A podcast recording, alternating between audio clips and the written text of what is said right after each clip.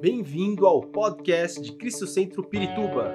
Para ficar sabendo sobre tudo de nossa igreja, acesse cristocentro.org.br ou siga-nos através do Facebook e Instagram como Cristo Centro Pirituba. Você também pode ver essas e outras pregações no formato vídeo em YouTube barra Cristo Centro Pirituba Oficial. Seja bem-vindo à nossa casa apostólica. As circunstâncias e a direção divina. É, combina muito essa frase para nós cristãos. Por quê? Porque nós não somos seres autômatos. É, Deus nunca vai pegar a nossa cabecinha e ficar dirigindo a gente para todo lado. Vai para cá, vem para cá, meu filho, vai para lá, vai para cá, escolhe o verde, escolhe o amarelo. Não. É, nós possuímos vontade própria. E essa é uma característica da imagem de Deus em nós. De sermos criados à sua imagem e semelhança. Somos pessoas capazes de decidir, de escolher. Por causa disso, é possível que façamos coisas e tomemos direções e decisões que não são da vontade de Deus. Justamente por causa disso. Provavelmente, é, não existe algo tão confundido, tão mal entendido, quanto a vontade de Deus. Nesses 35 anos, pastoreando, ministrando vidas, é, a, a gente aprendeu que as pessoas usam qualquer coisa para dizer que é vontade de Deus. É, qualquer coisa que acontece é atribuída à vontade de Deus, mas nem tudo é vontade de Deus. Nem tudo é vontade de Deus. Muitas pessoas andam constantemente dizendo: Deus me mandou fazer isso, Deus me mandou fazer aquilo, Deus me mandou ir para cá, Deus me mandou ir para lá, Deus me mandou sair daqui, Deus disse que meu tempo acabou, Deus disse que. É tudo isso. E quando a pessoa vem e diz Deus disse, a gente já não pode dizer nada, porque quem vai desdizer o que Deus disse? Quem tem a coragem de, de se opor ao que Deus disse, mesmo sabendo, em muitos casos, que não foi Deus quem disse? Nós podemos buscar a direção de Deus em circunstâncias da nossa vida? Sim, podemos. Aliás, há muitos problemas que nós tivemos em nossas vidas, muitos deles aconteceram porque nós não buscamos a direção de Deus. Quase todos, aliás, né, que nós vivemos. Nós não buscamos a direção de Deus.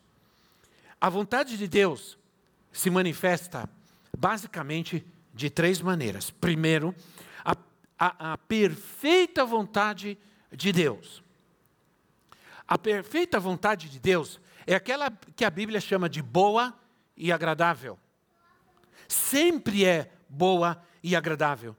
Enfermidades, doenças, e outras coisas não fazem parte da perfeita vontade de Deus.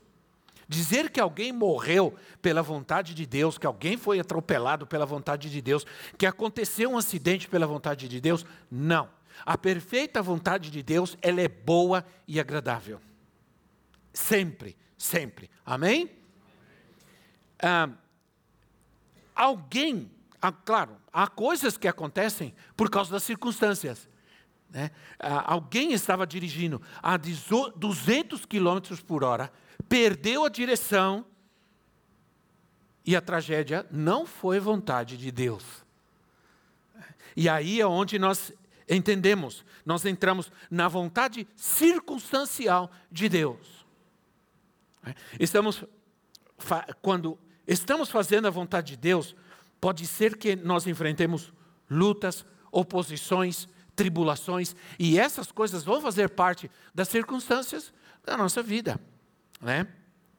É, a infelicidade de vivermos em um mundo caído, corrompido pelo mal, pela maldade, faz com que nós soframos com, a, com, com o mal que impera nesse mundo.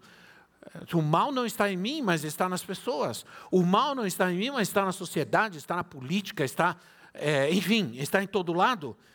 nessas circunstâncias, nessas situações difíceis, né, a, a vontade de Deus acaba sendo condicionada às, cir, às circunstâncias de incredulidade e de má atitude das pessoas. As pessoas sofrem por causa da sua incredulidade, sofrem por causa das suas atitudes, das suas escolhas, decisões sem Deus. Porque a Bíblia diz lá em Romanos 8, 28, Romanos 8, 28 diz assim: Sabemos que Deus age em todas as coisas para o bem daqueles que o amam, dos que foram chamados de acordo com o seu propósito.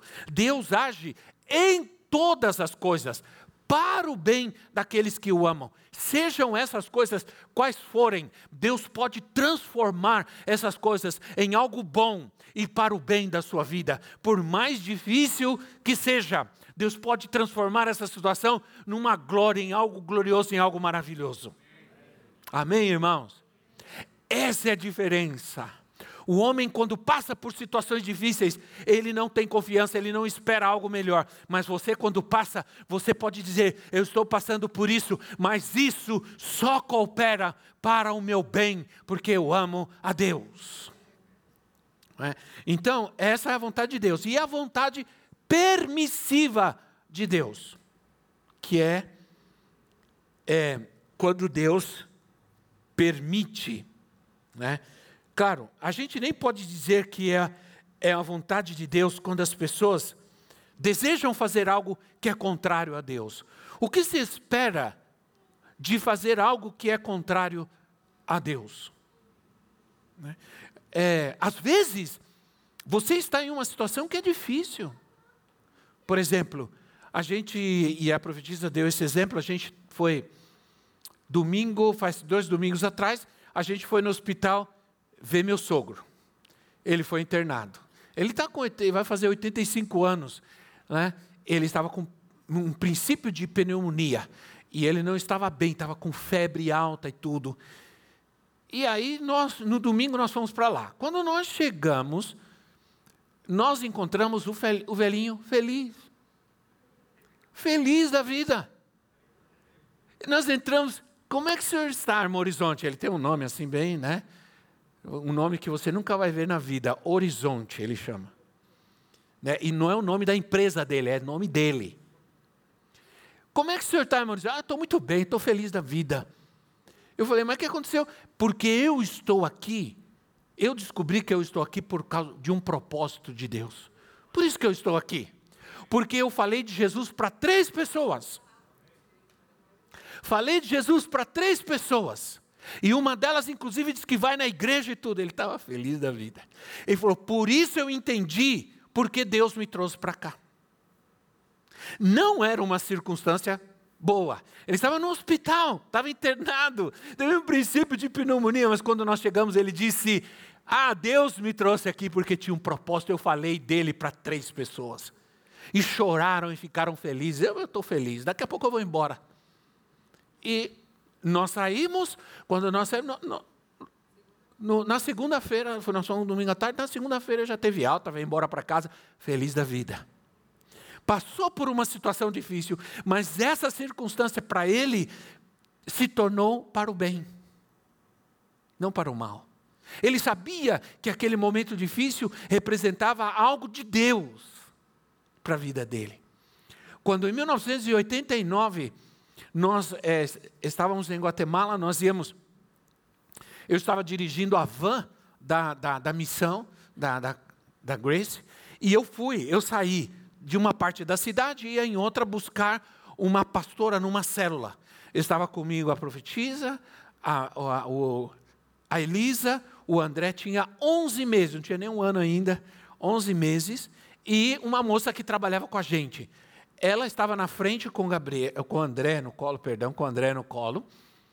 E quando eu entrei, eu vinha numa avenida, quando eu entrei, eu vinha numa rua, quando eu entrei numa avenida, em Guatemala, naquela época, às nove da noite apagava todos os, os semáforos, não tinha semáforo, e aí era cada um para si, Deus para todos, né?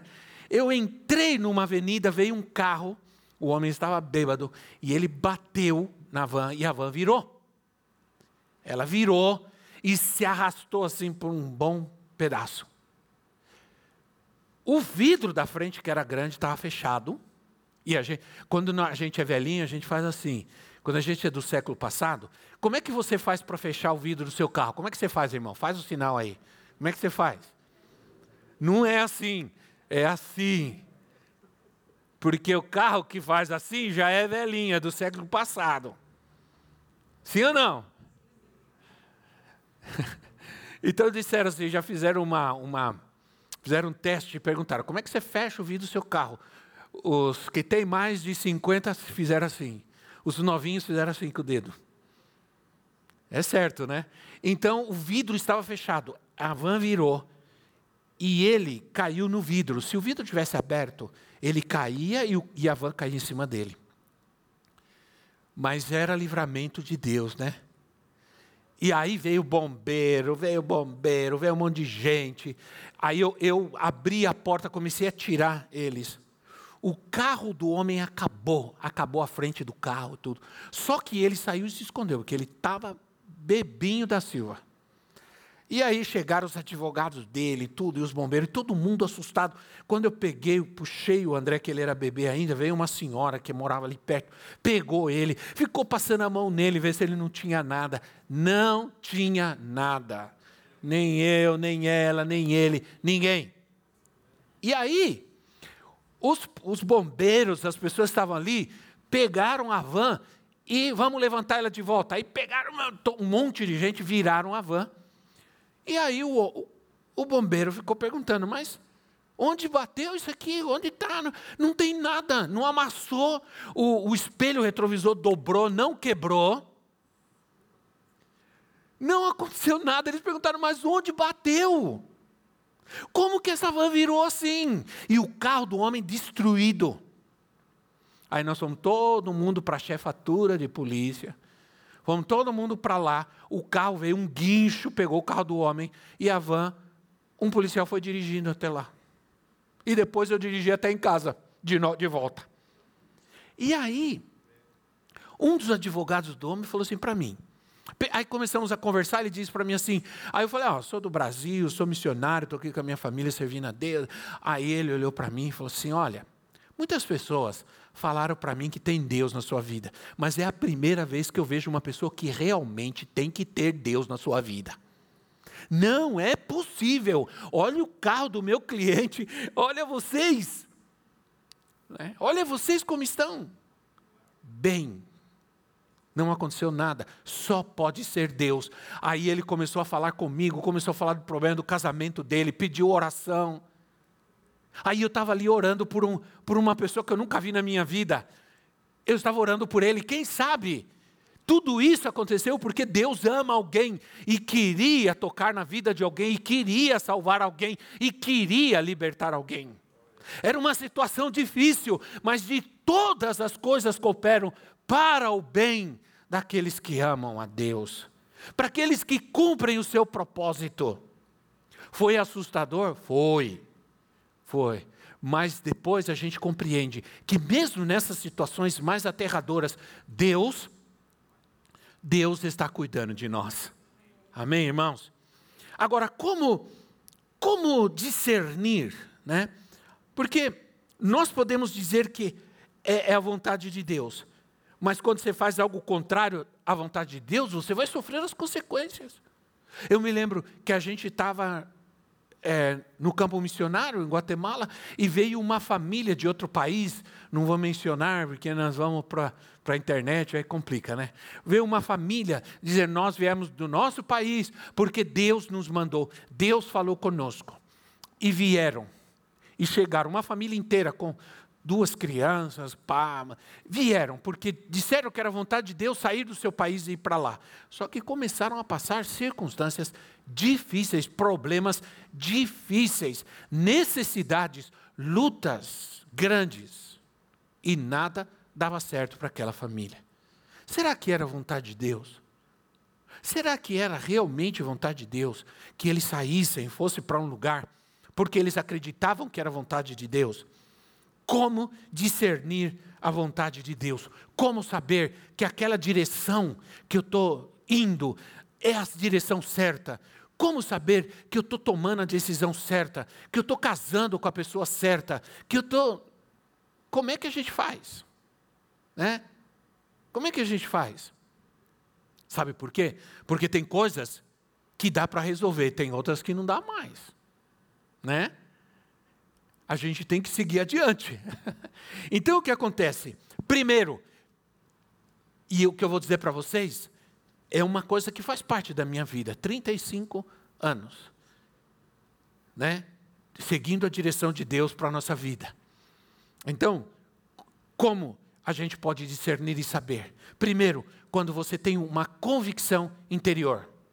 A direção do Espírito vem através do testemunho do nosso espírito.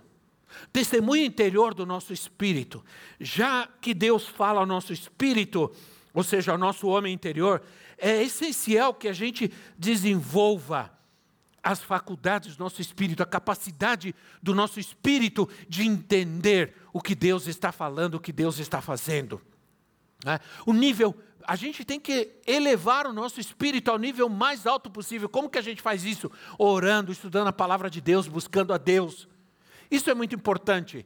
Quando a gente começou a receber é, quando a gente começou a receber profecias, e eu vou falar sobre isso, de que a gente ia, Deus ia levar a gente para outros lugares, para outros países, Deus já tinha falado conosco. Deus já tinha falado conosco. Eu já sabia, eu queria, eu sentia no meu coração que eu, que eu ia servir a Deus e ela também. Isso já foi uma pauta para eu buscar alguém para casar. Eu já tinha que ter essa direção, eu já sabia que cara, uma das características principais de alguém com quem eu deveria me casar é alguém que também tinha um chamado de Deus na sua vida. Entende, irmãos? Não adianta você dizer eu quero servir a Deus, mas vai lá no mundo e casa com alguém do mundo que não quer saber de Jesus. Nós entendemos, a gente precisa desenvolver nosso espírito. Provérbios capítulo 20 27, Provérbios 20 27 diz assim: O espírito do homem é a lâmpada do Senhor.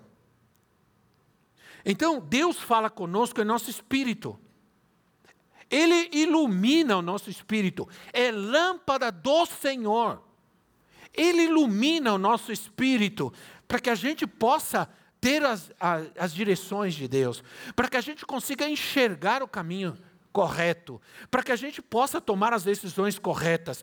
O, seu, o, Espírito, o Espírito é, de Deus sabe muitas coisas que o nosso espírito não sabe. E o nosso espírito sabe muitas coisas que a nossa mente não sabe. Então, muitas vezes, nós precisamos con consultar a nossa, o nosso espírito antes de consultar a nossa mente. Porque às vezes nossa mente tem um caminho, mas nosso espírito tem outro caminho. O caminho da nossa mente muitas vezes é emocional, é natural, é humano, é carnal, mas o, o caminho do nosso espírito é o caminho de Deus. É a vontade de Deus. A vontade de Deus vem primeiro ao nosso espírito, pois Deus já falou ao seu espírito, às vezes coisas que a nossa mente não pode compreender. E quando Deus fala conosco, às vezes, geralmente é assim também. Eu, eu me lembro que uma vez, é, uma, uma, eu estava num, num retiro, num congresso, não me lembro aqui ainda, e alguém veio orar por mim, era uma irmã, e ela disse assim: Deus me deu uma visão sobre você. Aí ela disse assim: Eu vi você num lugar que não era aqui, num lugar era de tijolos assim, tinha um, um teto de zico, tijolos, e todas as pessoas que estavam aí tinham o olhinho puxado. Eu falei, tá bom, não entendi bem, talvez eu vá para a China, para o Japão, não sei, né? Ou talvez a minha filha vai casar com um japonês. E não é que aconteceu. Agora, o que acontece? Eu, em Guatemala, um dia eu estava num povoado, numa igreja de tijolo furadinho assim, teto de zinco, E os guatemaltecos, os indígenas, todos eles têm os olhinhos puxados. Por, todos eles têm os olhos puxados, né? Tipo orientais assim.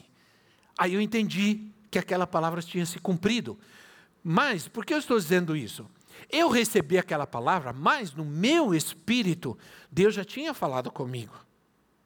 Assim, eu quando sabia que eu ia embora para algum lugar, para outro país, eu disse, Senhor, já recebi várias profecias, já me falaram, mas eu preciso que o Senhor fale comigo através da sua palavra. Preciso que o Senhor confirme através da tua palavra que realmente é isso que o Senhor quer para a minha vida. Um dia, eu estava lendo a Bíblia, abri em Lucas capítulo 5, e aí Deus falou comigo sobre a pesca maravilhosa. Ele diz assim: E deixando tudo, o seguiram. Deixando tudo, e essa palavra foi crucial para mim. Eu sabia que eu tinha que deixar tudo para seguir o Senhor, tudo, deixar tudo. E foi quando nós deixamos trabalho, casa, apartamento, tudo, e fomos embora. E fomos embora.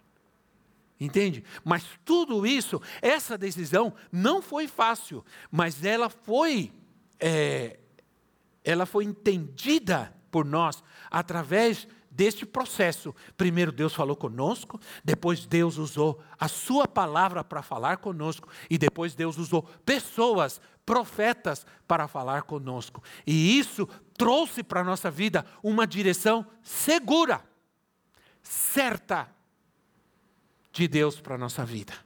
Imagina sair daqui, do Brasil, naquela época, com quatro malas de roupa na mão, só roupa, nada mais, com um filho no braço e outro na pança. Como se diz em espanhol, né? Na barriga. Imagina, a gente sair para saber direito, nem saber direito para onde, onde ia, onde ia ficar, nem o que ia comer. Mas nós fomos. Porque nós tínhamos uma direção segura de Deus na nossa vida. Quando você faz as coisas com a direção segura de Deus na sua vida, não vai te faltar nada. Porque Deus vai se comprometer em cuidar da tua vida. Deus vai se comprometer em não permitir que falte qualquer coisa para você. Não nos faltou paz, não nos faltou nada, não nos faltou recurso. E essa é a outra é, forma em que você sabe qual é a direção de Deus. É através da sua palavra, a sua palavra escrita. Ela é um guia ela é um guia nossa vida, um guia confiável, seguro, porque é palavra de Deus. E Deus se compromete com a sua palavra. Deus disse, Deus vai fazer. Isaías 55 diz: quando Deus envia a sua palavra, quando essa palavra chega, ela chega para cumprir um propósito de Deus e ela não voltará vazia não voltará vazia. Deus está falando com você hoje. É palavra de Deus para a sua vida. Ela não vai voltar vazia. Ela entrará na sua vida para cumprir um propósito de Deus. Para não deixar você se perder nesse mundo. Mais do que nunca nós precisamos da direção de Deus. Ela é uma bússola que nos mantém firme na direção de Deus. A voz interior em nosso espírito às vezes, ela é insegura, ela é subjetiva, é? ela pode ser influenciada pelas nossas, pelas nossas emoções, mas a palavra de Deus não. A palavra de Deus está escrita. Quando Satanás tentou Jesus, Jesus disse: Está escrito, ponto final. Não tem outra alternativa. Se você crer na palavra de Deus, você precisa saber que o que está aqui é palavra de Deus e ponto final. É de Deus e Deus não é homem para mentir, nem filho de homem para se arrepender. Se ele disse, se está escrito, se ele falou, vai acontecer. Essa sempre foi a convicção da minha vida. Sempre vivi em base a isso. Precisamos, a gente precisa Às vezes na nossa vida, a gente precisa submeter as nossas decisões a um juízo correto, alguém que nos diga isso está bem, isso está mal, e às vezes nós não encontramos, mas a Bíblia é uma fonte certa de julgamento. Se você crer nela, pode ter certeza que você vai encontrar um caminho seguro para as decisões da sua vida. A Bíblia é isso. Podemos, a gente pode, claro, tem gente que quer fazer ou tenta fazer com que a Bíblia diga aquilo que ele quer fazer. Ele quer fazer algo, vai lá na Bíblia buscar um versículo, né? Vai buscar um versículo. Alguém diz para ele, ó, cuidado com essa moça, essa moça vai, não é, não, não é uma moça cristã, não busca Deus, não sei o quê. Aí vai abre a Bíblia e a Bíblia diz assim, o que vier a mim jamais lançarei fora. Aí né? Aí pronto. Aí o problema. Então você pode encontrar versículos na Bíblia para tudo. Né? Não é assim que funciona. Você precisa buscar a palavra de Deus. É preciso que ter integridade de coração. É preciso ter o coração humilde, submetido a Deus, obediente, íntegro, para poder, é, poder receber a palavra de Deus. Para poder ter uma abordagem correta da Bíblia, você precisa ter um coração humilde, um coração sincero e obediente a Deus. Amém, irmãos? Muito importante.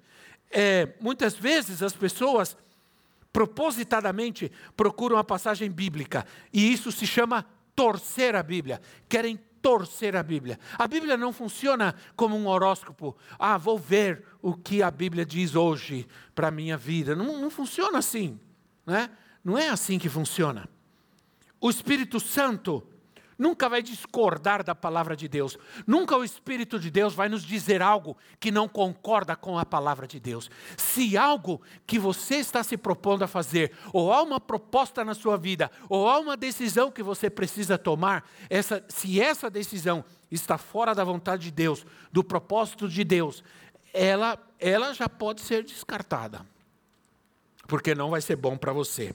Porque o Espírito de Deus nunca vai te dizer que você faça algo que é contrário à vontade de Deus. Ele nunca vai conduzir você aos princípios, contra os princípios claros, expressos na palavra de Deus. Ele sempre vai te orientar pelo caminho da palavra. Lâmpada para os meus pés é a tua palavra e luz para os meus caminhos.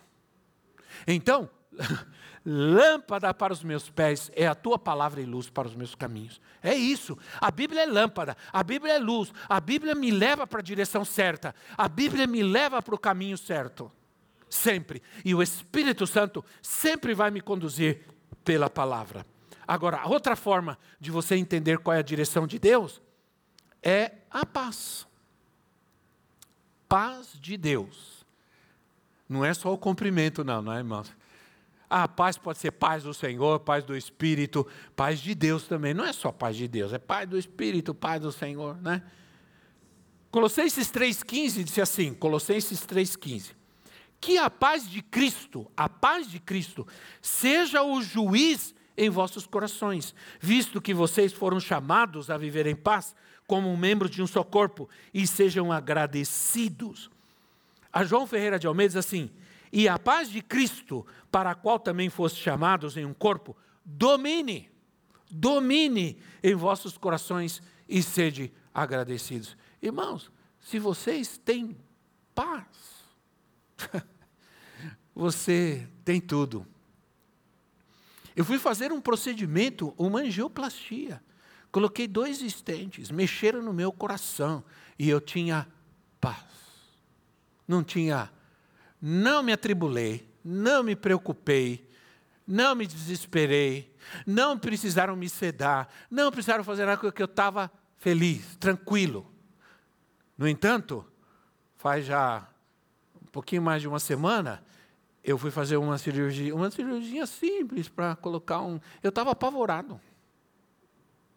Para colocar uma, para colocar um implante, eu cheguei apavorado. Eu falei assim, aí eu, doutor, falei, doutor, tudo bem, né? Ó, doutor, não vai, não vai, não vai, não, fica tranquilo, não vai doer nada, nem nada. Eu falei, então mete anestesia aí, doutor.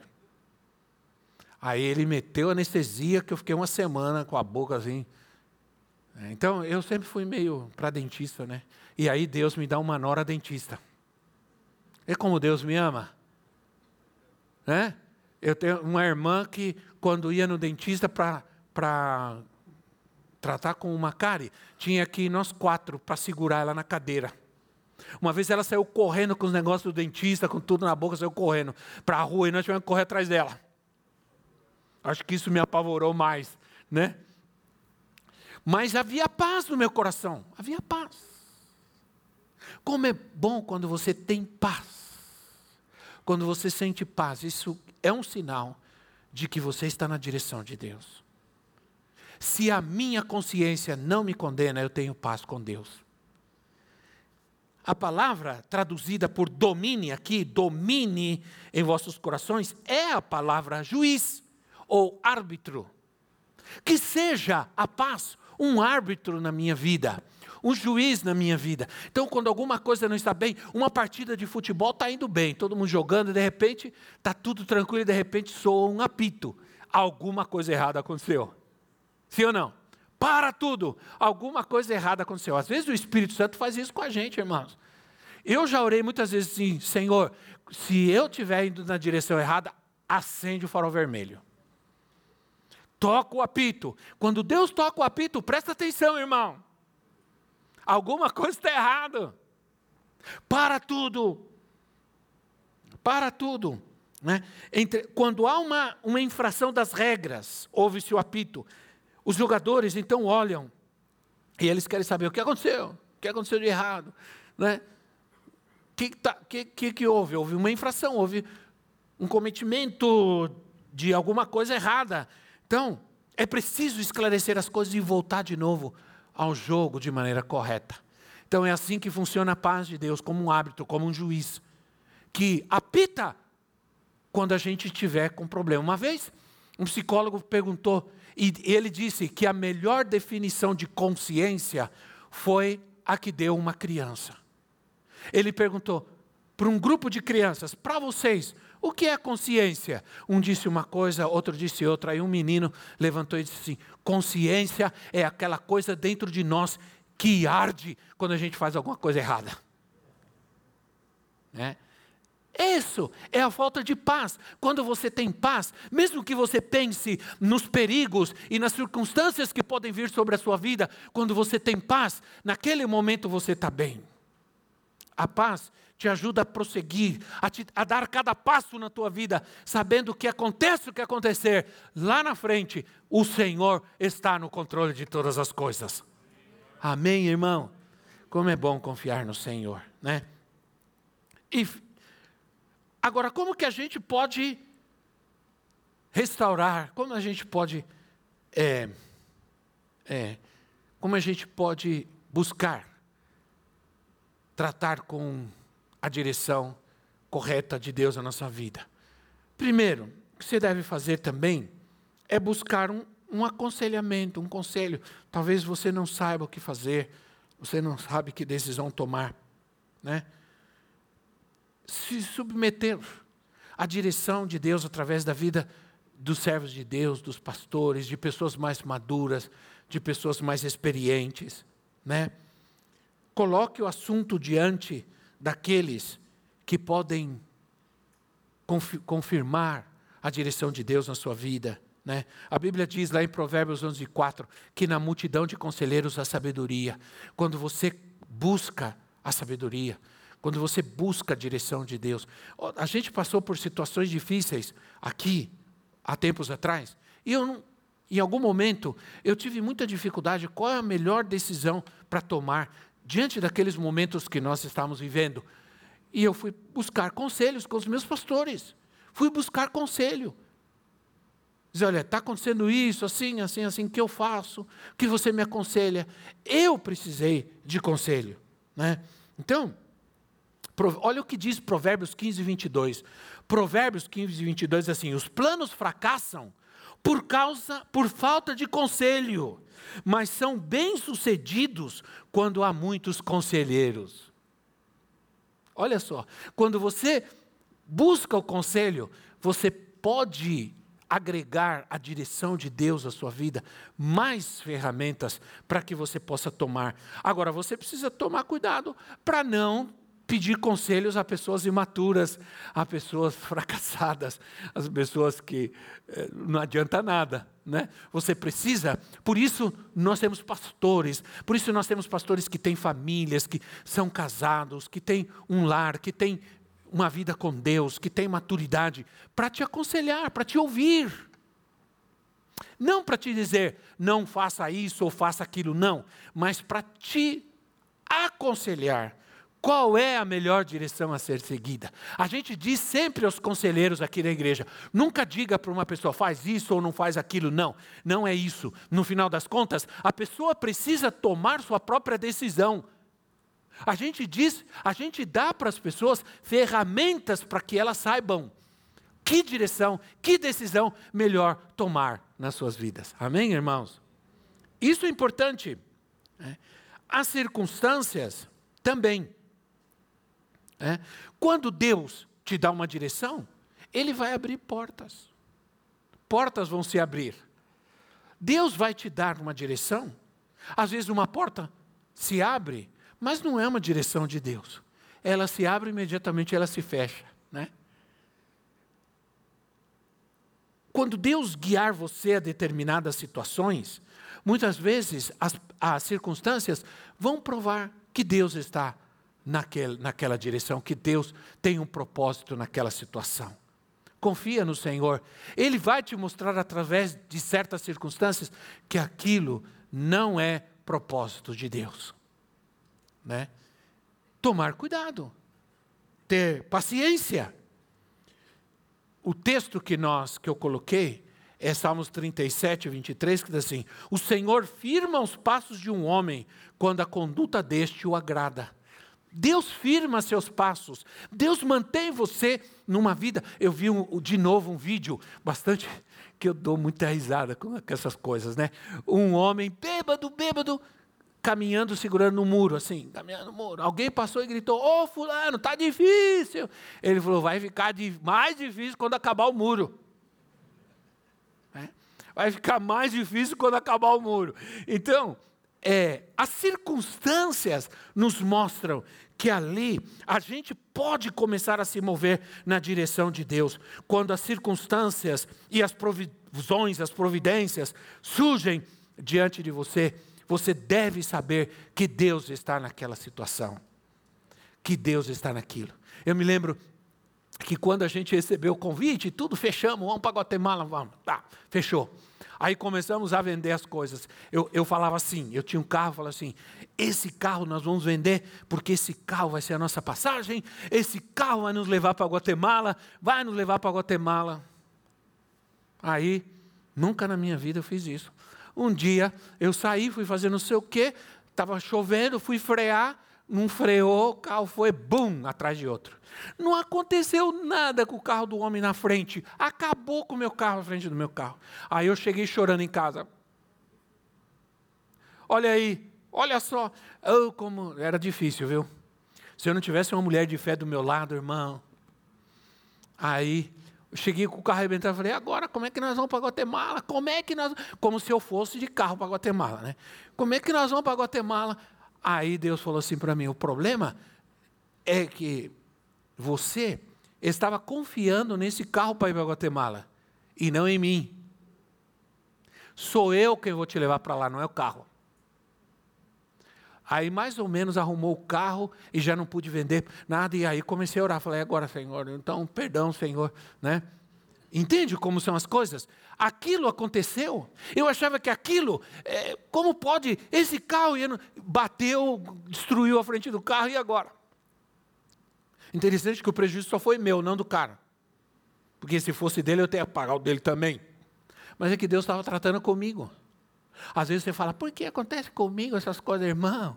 Se você é um filho de Deus, não diga, por que está acontecendo isso comigo? Por que? Não faz isso. Creia que Deus está vendo, que Deus está no controle. E isso vai ser, é para o seu bem. É para o seu bem. Aí um dia alguém chegou e falou assim: Olha, nós vamos falar com a igreja e nós vamos levantar uma oferta e nós decidimos que nós vamos pagar a passagem de vocês para Guatemala. Depois que eu passei por tudo aquilo. Não podia ter acontecido antes. Hã? Mas não aconteceu antes. Aconteceu depois. Porque Deus queria tratar comigo e mostrar que Ele estava no controle de tudo. Amém, irmãos? E por fim, a confirmação profética. Deus muitas vezes vai usar os profetas, seus profetas, para falar com você, não antes de já ter falado com você. Deus sempre vai confirmar, através dos seus profetas, a palavra profética. Nunca ande buscando um profeta para saber o que Deus quer. Busque o que Deus quer para a tua vida. E depois Deus vai usar a palavra profética para confirmar o propósito dele na sua vida. A palavra profética é importante porque ela confirma o que Deus quer para nós. Amém, irmãos? São decisões bastante difíceis. Eu me lembro quando a gente viajou para os Estados Unidos, ficamos nove meses nos Estados Unidos estudando. Aí, quando a gente já estava pensando, a gente já tinha a nossa passagem para voltar, chegaram para nós e disseram assim: fica aqui a gente pastoreia a gente aqui, fica aqui, a gente te dá casa, te dá carro, te dá tudo, um salário, fica aqui. Olha, ficar, quem não quer ficar nos Estados Unidos? Tem um monte de gente que vai até de anado porque quer ficar lá, né? Aí a minha resposta, porque eu já conheço meu Deus, a minha resposta foi: se existe só uma maneira de eu ficar aqui, é que Deus fale comigo. Se não, Estou voltando para o meu povo. Estou voltando. E Deus não falou nada conosco. Pegamos nossas malas e voltamos para cá. Porque alguém diria: vocês, olha só que oferta que fizeram. Nem todas oportunidades parecem boas, não são de Deus em nossa vida. Entenda isso, nem todas. Não é bênção de Deus. A bênção é continuar no propósito de Deus, é continuar na vontade de Deus. Amém, irmãos?